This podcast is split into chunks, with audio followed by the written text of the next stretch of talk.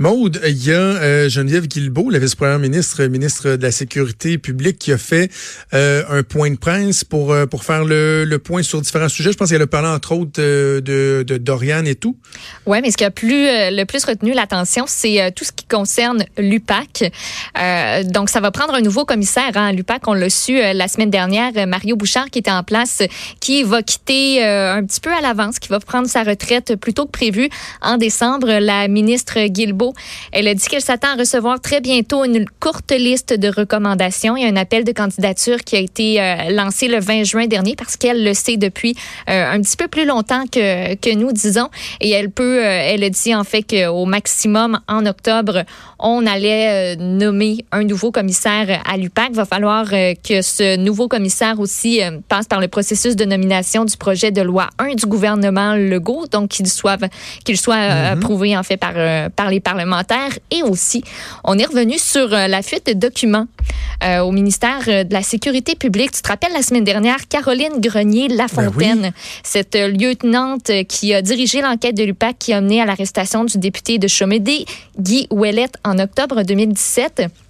On disait que c'était une fuite de documents. On l'a appris par, par le biais, en fait, d'une publication du journal la semaine dernière. Puis là, il y a le maître Guy Bertrand qui la représente, qui lui demande une, enquête, une enquête criminelle. Ce à quoi la ministre de la Sécurité publique a répondu, il ne s'agit pas d'une fuite à proprement parler. Elle ah. expliquait que ces documents-là devenaient disponibles dans le cadre d'une autre procédure judiciaire et que ces documents-là pouvaient donc circuler. Il n'y aura pas d'enquête c'est, elle a mis un point, euh, un point fini final à tout ça, dans le fond. Mais en même temps, ben, sur la démarche d'aller chercher le, le, vénérable Guy Bertrand et tout ça, tu sais, bon, Bon, on peut, on peut, on peut, on peut avoir des doutes, mais il reste, il y a une problématique réelle sur la fuite des documents. Là. Puis, tu sais, je respecte le travail de mes collègues journalistes. Évidemment, on s'abreuve de leur travail, ça, fait discuter, ça crée la nouvelle. Mais quand fondamentalement, on se dit, est-ce que c'est normal qu'il y ait des, à tout bout de champ, des données confidentielles comme ça, tu sais, qui émanent de la police. Tu sais, c'est pas l'Auto-Québec puis le nombre de gagnants par année. C'est la police euh, qui laisse fuiter des documents comme ça. Est-ce que c'est normal? La, la réponse, c'est non. Mais il n'y aura pas d'enquête criminelle basée sur cet événement-là en particulier parce que ça a l'air que les documents étaient disponibles, donc c'est pas une fuite. OK. Fait qu'on verra.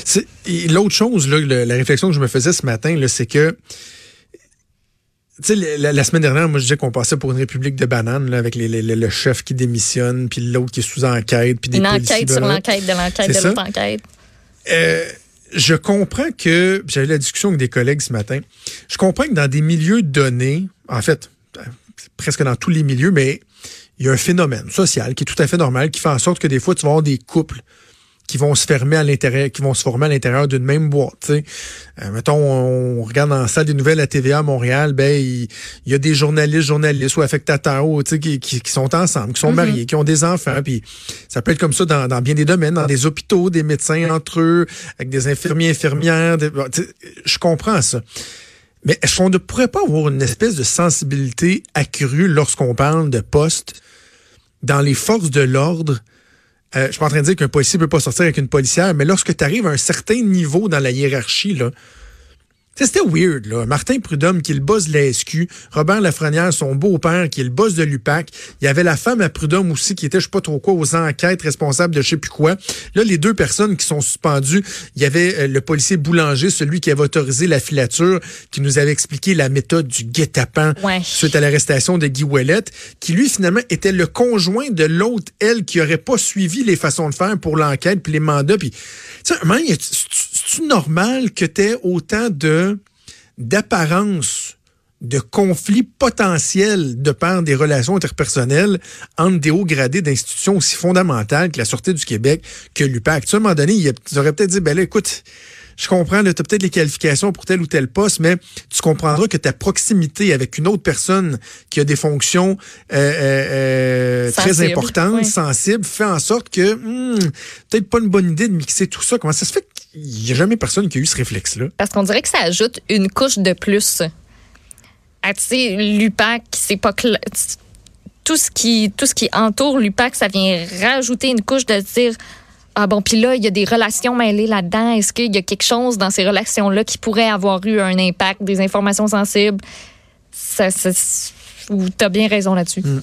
OK, Maude, il nous reste trois minutes, mais je veux absolument que tu nous parles de l'histoire de Victoriaville, le, le, mariage forcé, avorté. C'est une histoire qui est absolument troublante dans la presse ce matin. C'est une histoire euh, qui a été euh, d'abord apportée vendredi matin euh, sur les ondes du 98.5, puis ça a été repris par la presse, donc aujourd'hui, qui a rencontré en fait des, des voisins chez lesquels l'adolescente dont on parle s'est réfugiée. Donc, petite histoire, euh, petite histoire courte. Euh, cette adolescente-là, on l'avait, euh, on l'avait promis en mariage à un autre homme, chose qu'elle ne voulait pas faire. puis, ben, devant ça, a quitté la maison, est entrée en coup de vent dans l'appartement d'une famille voisine sans cogner. Il y avait des gens à ses trousses. Elle semblait terrorisée, à bout de souffle. Elle cherchait un endroit littéralement où se cacher. Euh, ce qu'on nous rapporte, c'est qu'elle disait Ma famille veut me frapper, ma famille veut me frapper. Euh, elle est partie tellement vite qu'elle n'a même pas pris le temps de mettre ses souliers. Il y a six personnes qui ont fait irruption dans l'appartement des voisins chez qui elle est allée trouver refuge. Sa mère, ses frères, son fiancé, deux amis de son fiancé qui semblaient furieux, enragés, agressifs, qui la poursuivaient. Elle s'est littéralement précipitée dans une chambre, verrouillé la porte euh, pour empêcher justement qu'on vienne la chercher. Son fiancé qui a pris son élan, qui a commencé à donner des coups dans la porte pour la défoncer. C'est incroyable. Ça n'a de bon sens, a réussi à la défoncer. La jeune fille qui tenait, on dit, son dos contre la porte brisée, poussait de toutes ses forces sur un lit pour bloquer l'entrée. Finalement, l'ASQ a été alertée. Puis, euh, au terme de toute cette affaire-là, il y avait à peu près une vingtaine de personnes qui s'en sont mm. euh, mêlées dans le quartier. L'ASQ, donc, qui est accouru sur place.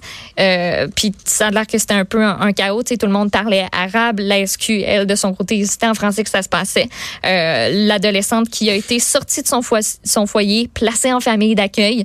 ça, c'est une histoire de DPJ qui a réussi parce que la DPJ suivait la famille depuis un an pour mauvais traitement psychologique psychologique physique. En 2018, elle était, était âgée de 15 ans à ce moment-là. Elle a été promise à un garçon dans la vingtaine, même si elle l'aimait pas. Ses parents avaient collecté une dot de plus de, de milliers de ah, dollars en échange de sa main. Il y a un imam qui a signé le contrat de mariage. Il restait juste la réception à organiser, puis la fête devait se tenir en mai dernier. Elle a été heureusement, cette fille-là euh, est sortie des, des, des, griffes de sa famille, puis on espère qu'elle va pouvoir s'émanciper. Puis je termine l'émission là-dessus. Je termine l'émission là-dessus. Je veux citer ce que le juge a répliqué au père en cours. on va terminer là-dessus. Cette adolescente est en droit de s'émanciper et d'aspirer à des réalisations personnelles des plus légitimes que sont de marier quelqu'un qu'elle aime, de vouloir exercer une, une profession, de décider de sa tenue vestimentaire et de ses fréquentations. Elle a le droit à sa liberté de conscience, de religion, de pouvoir être libre, de décider de son avenir et de ne pas être soumise à un fiancé qui compte contrôle tout et qui l'oblige à porter le hijab. Elle veut être libre et s'affranchir du dictat des hommes qui l'entourent. Alléluia. On se reparle demain, 10 heures.